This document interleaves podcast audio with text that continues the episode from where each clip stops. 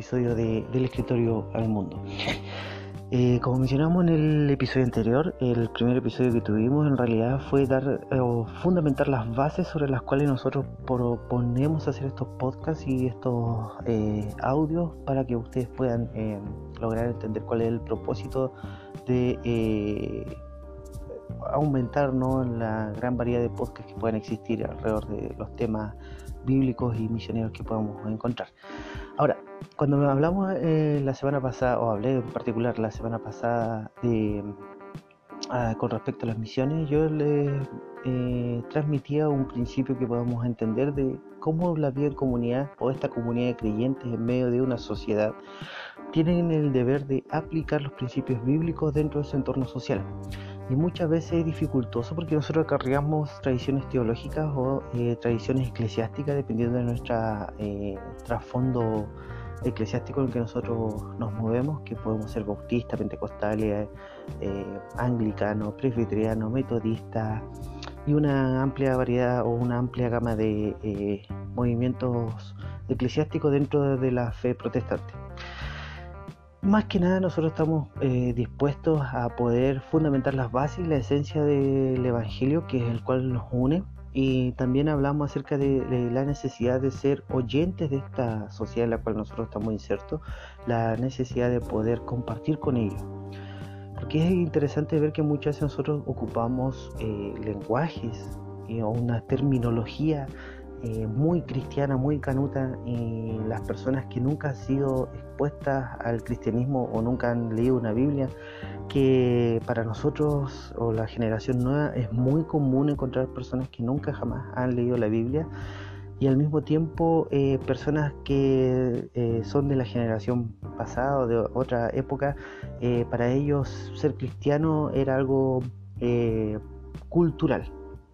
como bien relata eh, Richard Ramsey, el misionero presbiteriano que estuvo acá en Chile, él escribió un libro eh, que se llama Cuán bueno debo ser y en él retrata cómo eh, se sorprendía al que cada vez que le hacía la siguiente pregunta, ¿eres cristiano? Y las personas en Chile se ofendían. Su señora, chilena obviamente, entendiendo la cultura,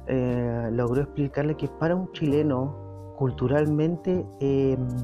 es, ser cristiano, ¿sí? sea católico romano, sea evangélico, pero el cristianismo en sí mismo era parte de la cultura, a pesar de ser un cristianismo nominal, no, no un cristianismo eh,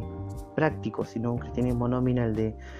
de pensar que eh, por el hecho de estar en esta cultura somos cristianos o porque creemos en Dios somos cristianos era parte esencial de la esencia del chileno en aquella época. Eso hoy día cambió, las grandes, las generaciones nuevas no se consideran cristianas así a, la ligera. Eh, muchos se consideran libres pensadores, ateos, agnósticos, eh, porque no existe esta presión social de pertenecer a una creencia religiosa. A lo que quiero llegar yo es que muchas veces nuestra sociedad sufre variaciones, muchas veces la sociedad sufre cambios de ideas y de pensamientos, como ocurre en la epístola a los Gálatas, la cual eh, tenemos la intención de introducirnos un poco en este episodio. Y vamos a hacer una introducción un poco breve, pero al mismo tiempo vamos a hacer una introducción em, para lograr entender el trasfondo histórico y de qué forma em, podemos aplicarlo hoy día a nuestra a nuestro diario vivir como comunidad de creyentes que quieren aplicar y transformar la sociedad, aplicando los principios bíblicos para que la sociedad sea transformada y conozcan al Señor. Independiente de cuál sea nuestro trasfondo eh, de iglesia, ¿no? independiente de cuál sea nuestra denominación a la que pertenezcamos, el cristianismo no se centra bajo letreros de iglesia, sino que el cristianismo se centra bajo un mensaje y se fundamenta bajo la obra expiatoria de una persona en específico. Por lo tanto, muchas veces nosotros tenemos la tendencia a querer que las personas lleguen a nuestra iglesia y que sean parte de nuestra iglesia, pero eh, tenemos esta doble dificultad, ¿no? ¿Qué es ser iglesia? Ser iglesia es reunirme en un templo todos los domingos y ser parte de una congregación específica, o ser iglesia es ser cristiano y ser parte del eh, gran cuerpo de creyentes que componen el pueblo de Dios. Así que eh, hay amplios temas que nosotros tenemos que lograr entender y que eh, nuestro lenguaje necesita ser explicado muchas veces a estas personas que no han sido expuestas al cristianismo.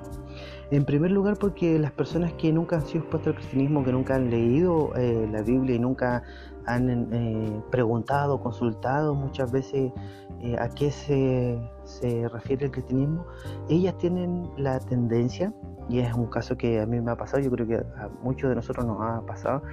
de que las personas que muchas veces son más recelosas con el cristianismo son personas que interpretan la fe cristiana a la luz de los representantes de esta fe. ¿A qué me refiero con estas palabras? Yo me estoy refiriendo a que muchas veces las personas que son ajenas a la fe cristiana y que critican o que tienen algún recelo con la fe cristiana, lo hacen porque interpretan esta fe a la luz de los representantes que tenemos. Entonces es normal que muchas veces después de ver los escándalos que ocurrió con el pastor Durán, con el pastor Morales últimamente y con el pastor Cid hace años atrás, eh, es muy probable que las personas interpreten la fe cristiana a la luz de estos representantes, ¿no? que dicen ser pastores, cristianos y líderes de iglesia. Por lo tanto, no nos debe de sorprender que muchas veces los cuestionamientos, las dudas, eh, los recelos, em, el desprecio pueda llegar a producirse por una mala interpretación, porque en realidad los representantes de dicha fe eh, son malos exponentes de de su práctica o su mala conducta, muchas produce este recelo y este rechazo frente a la fe cristiana. Por lo tanto, dentro de la vida comunitaria sí existe la importancia de una conducta cristiana acorde a lo que se predica y lamentablemente es difícil tenerlo claro porque vivimos en una cultura en donde se predomina el diálogo muchas veces. Entonces el discurso es importante dentro de la iglesia, pero la práctica muchas veces queda abandonada al mismo tiempo y podemos seguirnos llamando cristianos porque vamos a la iglesia el día domingo y hablamos y predicamos y adoramos y oramos, pero durante el, día de semana nuestra vida no comunica eh, de manera coherente el mensaje o el discurso que nosotros empleamos los días del culto. Así que eh, es importante tanto el contenido de nuestra fe,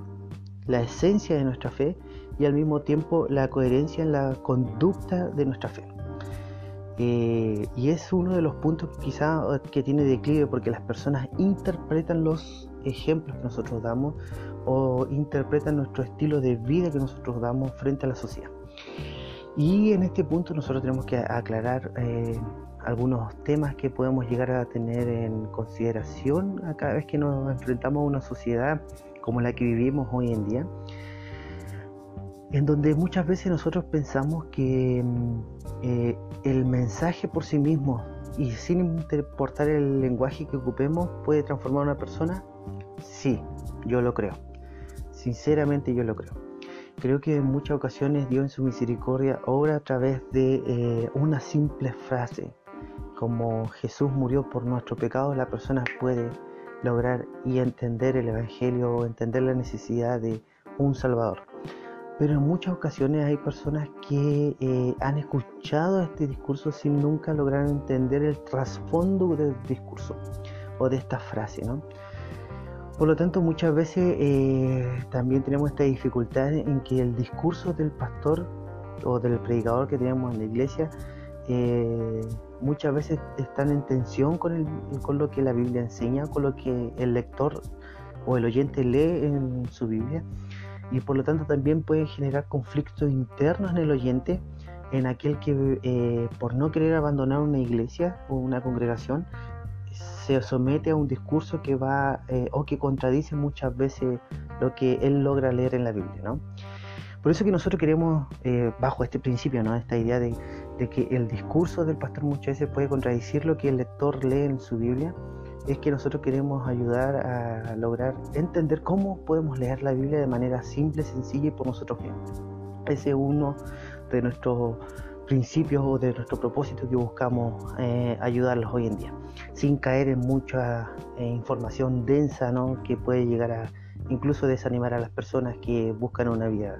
de espiritualidad más eh, cercana con Dios. Eh, para comenzar quería ah, hablarle acerca del tema de que eh, en la epístola de los Gálatas vemos un error teológico, prácticamente una herejía, que se había introducido dentro de eh, la iglesia, ah, dentro de las comunidades de Galacia, Galacia del Sur en este caso, y el apóstol Pablo se ve obligado a responder frente a esta herejía. Para aclarar, eh, tenemos que ser capaces de distinguir entre un error teológico, de que todos nosotros podemos llegar a tener, eh, yo soy convencido, todos nosotros tenemos errores teológicos, pero no todos nosotros somos capaces de caer en energía. ¿sí? Ahora, habiendo dicho eso, yo creo que el error teológico, si se persevera en continuar con este error teológico, podemos sin lugar a dudas llegar a caer en energía y apartarnos completamente de él. Yo creo sinceramente que esto es posible, la historia de la iglesia lo demuestra, la vida de personas que han continuado en su error teológico han caído en herejía y por lo tanto tenemos que ser conscientes de que eh, somos hombres pecadores, somos personas que el pecado afectó tanto nuestras emociones, nuestra razón, nuestra vida en, comunión con Dios y de este punto tenemos que tomarnos y decir que eh, no existe hoy en día alguien que tenga la teología 100% verdadera, 100% pura. En algún punto nosotros estamos errando en nuestra teología. Lo importante y lo interesante cuando leemos la epístola a los Galatas es que Pablo distingue que podemos tener un error teológico, pero eh, cuando este error teológico se transforma en una herejía, es un serio problema para la comunidad. Otra cosa que tenemos que aclarar, o la que yo quiero, como que yo quiero ilustrar esto, ¿no? Eh, hace mucho tiempo atrás, yo recuerdo cuando estaba en la educación básica, teníamos un, un ramo electivo en mi colegio que se llamaba excursión, en donde básicamente el profesor nos sacaba a la zona, yo vivo en una zona sur, en donde hay muchos campos, muchos lugares por donde poder ir a caminar, muchos paisajes. Y en una de estas ocasiones el profesor nos llevó junto con la frontera con Argentina, un lugar cercano que para en aquella época, en el año 78, hicieron campo minado.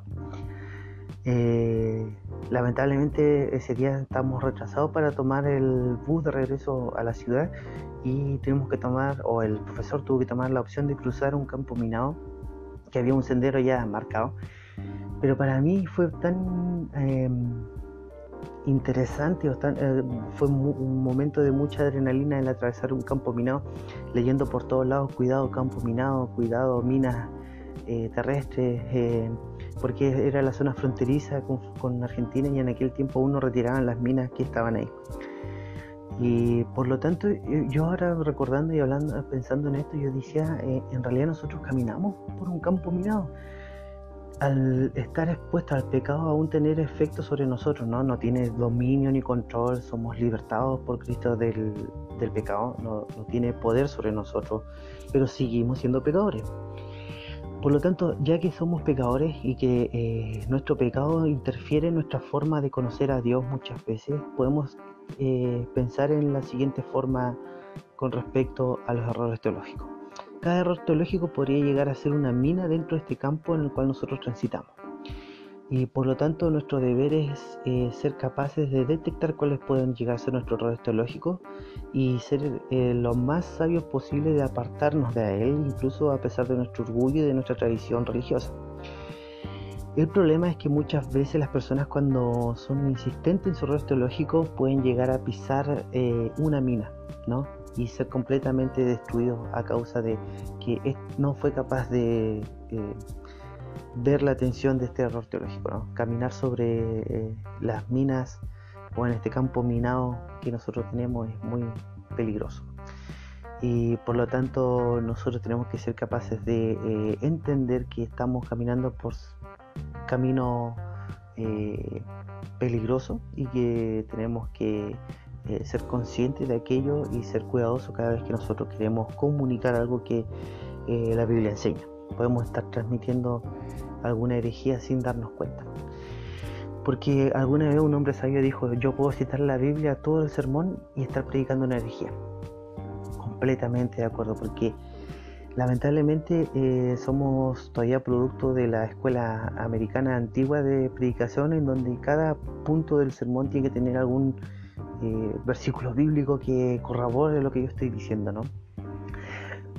y es esta, esta, esta escuela antigua la que nos formó de lograr leer la Biblia de manera temática, entonces donde sale la palabra eh, reino, tengo que buscar reino desde el Génesis hasta el Apocalipsis para que mi sermón sea bíblico, nada más falso que aquello querido, nada más falso que aquello. Cada vez que nosotros leemos la Biblia tenemos que dejar que el texto por sí mismo hable, Obviamente, eh, uno de los principios de la reforma protestante que recuperaron fue que la escritura interpreta la escritura. Pero esto no quiere decir que yo tengo que ocupar 20 versículos bíblicos o 10 versículos bíblicos en un sermón si yo no puedo interpretar un solo versículo que me hace pensar que podré con 10 versículos dentro de un sermón. Por lo tanto, este principio eh, vamos a tratarlo en segmentos posteriores, en episodios posteriores, pero este principio no se refiere a que mientras más versículos tenga o que usted cree que un versículo apoya al, texto que usted tiene, eh, está haciendo una interpretación bíblica o está teniendo la razón, es mentira. No es cierto en su totalidad. Por lo tanto, nosotros tenemos que em, lograr entender y ser sinceros con nosotros de que el texto por sí mismo tiene que entregarnos eh, el principio que nosotros queremos sacar. Nuestro deber es acercarnos al texto y dejar que el texto hable, que el texto nos eh, mueva a estudiarlo y que el Espíritu Santo logre aplicar este texto a nuestra vida en el siglo XXI. Así que la falsa idea de que aquel que estudia la Biblia de manera seria y profunda está alejado del Espíritu es mentira, completamente falso. Nosotros no apoyamos esa idea. Yo creo que nadie, su sano juicio, apoya esa idea. Todo lo contrario, la dependencia es aún mayor porque sabemos la dificultad que tenemos al acercarnos a un texto bíblico. Así que, eh, habiendo dicho esto, como preámbulo, nosotros queremos eh, motivarlo a que usted pueda leer la epístola a los Gálatas de una sola sentada. Es, es un libro pequeño de seis capítulos, pero un libro complejo por diferentes situaciones. En primer lugar tenemos eh, problemas interpretativos con respecto a, a quién se refiere Pablo con el Israel de Dios en el capítulo 5, capítulo 6, perdón. Eh, ¿A quién se refiere Pablo cuando eh, habla de los animales salvajes en el capítulo 4? Capítulo 5, perdón, me equivoqué. y tenemos también dificultades con respecto al bautismo eh, que Pablo menciona ahí. Eh, ¿El bautismo es sinónimo de regeneración, de ser nacido de nuevo, o no es sinónimo de ser nacido de nuevo y es un eh, ritual cristiano como símbolo de la nueva vida en Cristo? Por lo tanto, tenemos algunos retos interpretativos que saltar también a qué viajes hacia Jerusalén se refiere Pablo desde el capítulo 1 al capítulo 2 también tenemos un reto interpretativo muy interesante con la alegoría de Sara y Agar que Pablo ocupa. Pablo estará ocupando la alegoría como la ocupan muchos predicadores en la modernidad, introduciendo elementos externos hacia la Biblia, o Pablo estará eh, queriendo interpretar la alegoría como se hacía en el primer siglo. Así que tenemos hartos interpretativos y hartas formas en que nosotros podemos llegar a conocer la epístola a los Gálatas, pero les animo a leer la epístola a los Gálatas en la versión que ustedes deseen, sea la Reina Valera, la NBI, la NTV, pero lo importante es que puedan leerlo de una sola sentada, de manera tranquila, meditándolo y lograr eh, entender cuáles son las, eh, qué ocasionó que Pablo escribiera la carta y cuál es el propósito mismo de la carta. Así que eh, vamos a comenzar con hablando al respecto o un poquito de esto. Eh, y es interesante porque la epístola a los Gálatas, por, básicamente lo acarreamos desde la reforma protestante, ¿no? Esta idea de que la epístola a los Gálatas se ve reflejada la doctrina de la justificación por la fe eh, de manera clara, es verdad, completamente verdad. Martín Lutero escribió su comentario con respecto a esta epístola y él eh, vio un paralelismo entre la lucha que Pablo tenía contra estos judaizantes, estos falsos maestros, y la lucha que Lutero tenía contra eh, el papado en el siglo XVI. Pero eh, lamentablemente muchas veces la epístola a los Gálatas pasa desapercibida en su ámbito ministerial o pastoral. Porque la epístola a los Gálatas, después de yo haberla leído bastantes veces y estar meditando en ella, es una epístola que fue escrita por un misionero que eh, al ver la urgencia de la situación en la cual estaban cayendo sus creyentes, su iglesia que él plantó en su primer viaje misionero, se ve eh, forzado a escribir una carta muy dura ¿no? y de manera urgente. Y eso lo vamos a ver en, el próximo episodio, en la introducción que vamos a hacer a la carta a los Gálatas. Eh, pero es interesante porque se ve el corazón de un pastor misionero, ¿no? De un apóstol misionero, vamos a decirlo en términos concretos, es un apóstol misionero que al ver esta urgencia, esta situación que se está dando, o al saber de, acerca de aquella situación que se está dando, él se ve movido para escribir. Pero él no escribe como un teólogo detrás de su escritorio con muchos libros de teología y mucha filosofía por detrás, sino que él escribe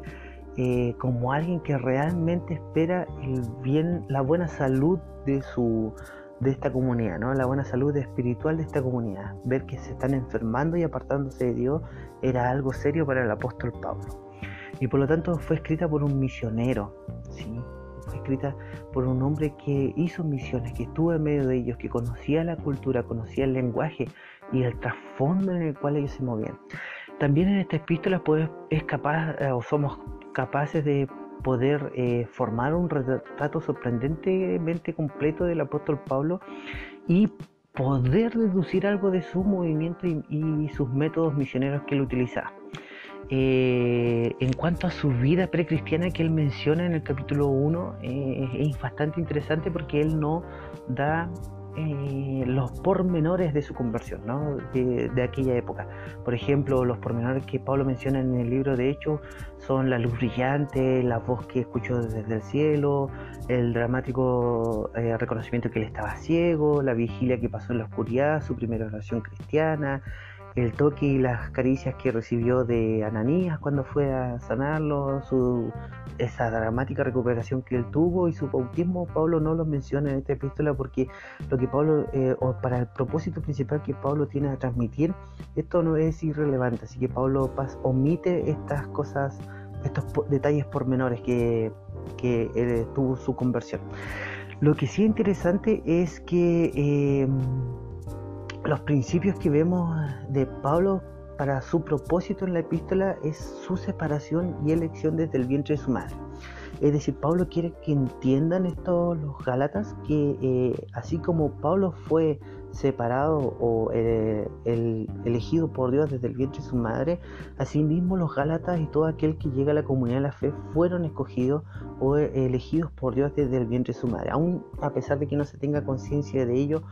sino después de que la gracia de Dios alcanzó al apóstol Pablo, fue capaz de tomar conciencia de su separación o de su elección que él tuvo, eh, que Dios tuvo para con él. ¿sí? Así que es interesante que podamos leer esto de manera más pastoral y ver cómo un hombre escribe a través de su experiencia bajo la esclavitud de las tradiciones de hombre para, y haber encontrado su libertad en Cristo y esta profunda mudanza que Cristo provocó en él esta, profunda, esta profunda transformación que Cristo produjo en él. Así que este es el escenario histórico en el que Pablo escribe. Y las Gálatas tenemos que decir que era una, según nos informa en el capítulo 4,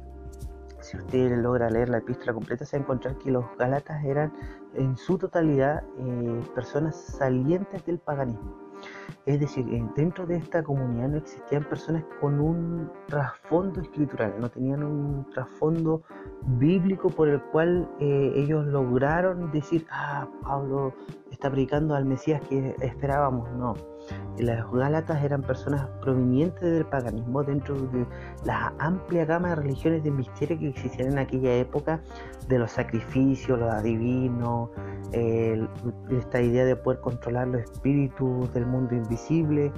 Eh, eh, los Gálatas estaban sumergidos bajo la esclavitud de, esto, de estas religiones de misterio y viene el apóstol Pablo, reconstruye todas las eh, bases bíblicas de la llegada y la promesa de Cristo Jesús y tiene que reconstruir la idea de pecado, tiene que reconstruir la idea de eh, justificación, de redención, tiene que reconstruir toda esta idea del apóstol Pablo para culminar con la excelente obra expiatoria de Cristo Jesús en la cruz del madero.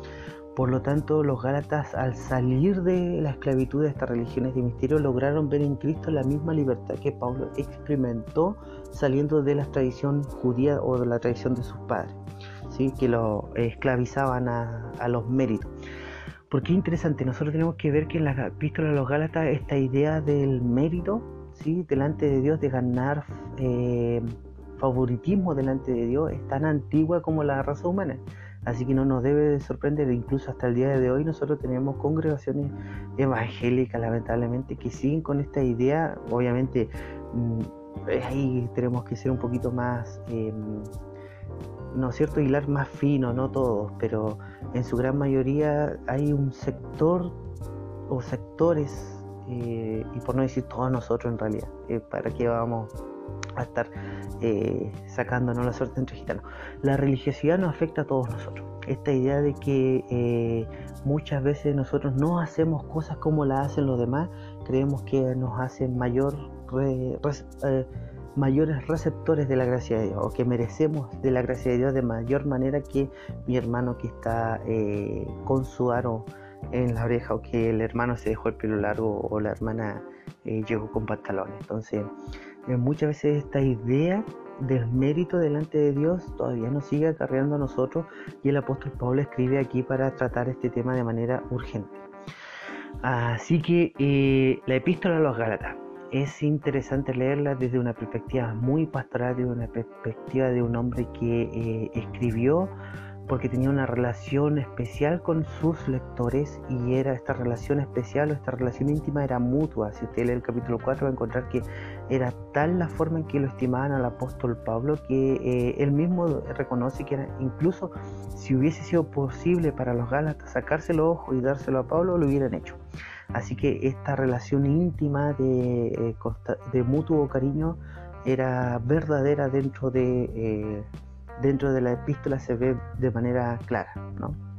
Así que queremos motivarlo a leerlo y en el próximo episodio ya vamos a comenzar con,